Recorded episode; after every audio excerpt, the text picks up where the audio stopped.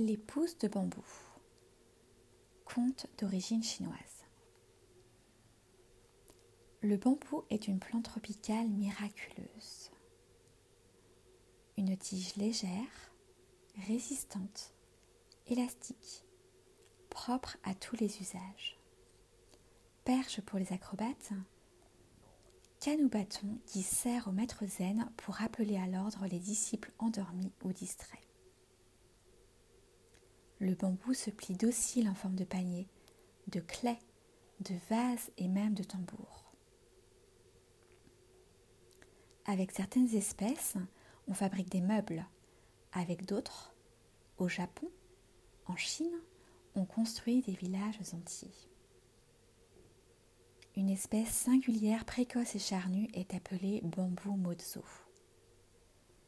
Elle doit son nom à un certain Mozo qui vécut en Chine dans la circonscription de Qiangya de l'ancien royaume de Wu au IIIe siècle de notre ère.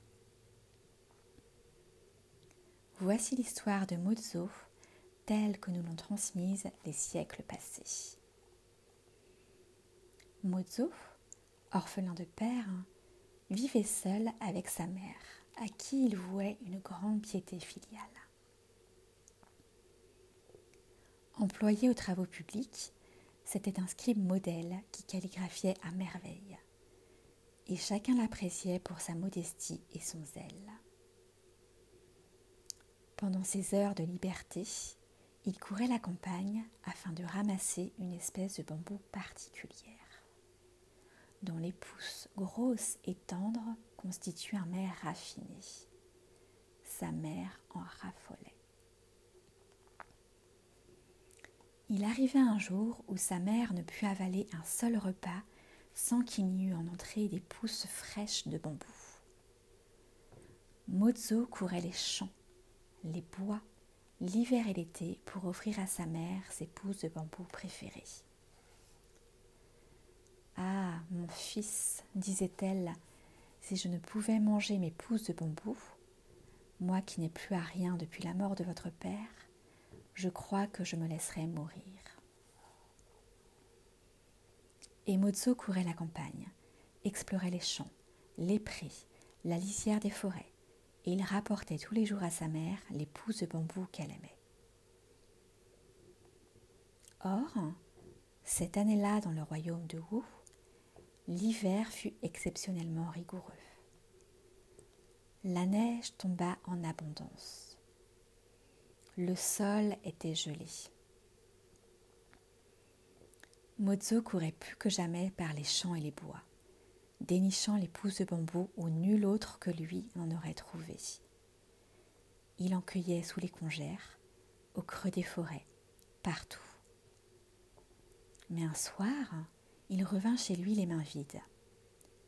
Sa mère refusa de manger. Les jours suivants, Mozo rentra bredouille et désespéré. Mère, je fais de mon mieux. Je cours du nord au sud, d'est en ouest, mais tant que cette neige persistera, je ne pourrai vous offrir les pousses de bambou que vous chérissez. Je vous en prie, consentez à manger. Mais la mère de Mozo ne répondait pas. Elle refusait de s'alimenter. Elle ne buvait ni ne mangeait et elle commença de dépérir. Le ciel était bleu, froid, implacable, et toute la campagne durcit sous la neige gelée. Alors, un matin, Mozo désespéré se tourna vers le ciel. Depuis des années, se lamenta-t-il, matin et soir, du nord au sud, d'est en ouest, j'ai cherché partout les pousses de bambou. Pas un seul jour je n'ai manqué de lui en apporter, afin qu'elle ne meure, et aujourd'hui je ne puis en trouver. Il se tordait les mains, accablé, et il fixait le jardin devant la maison et la neige froide, indifférente à son chagrin.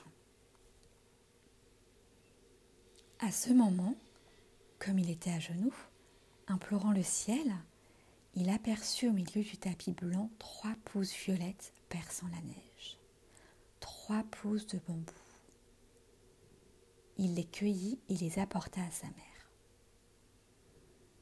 Celle-ci mangea et but et fut sauvée. Depuis lors, ce bambou s'appelle au Japon comme en Chine le bambou mozo. Il est le symbole de la piété filiale.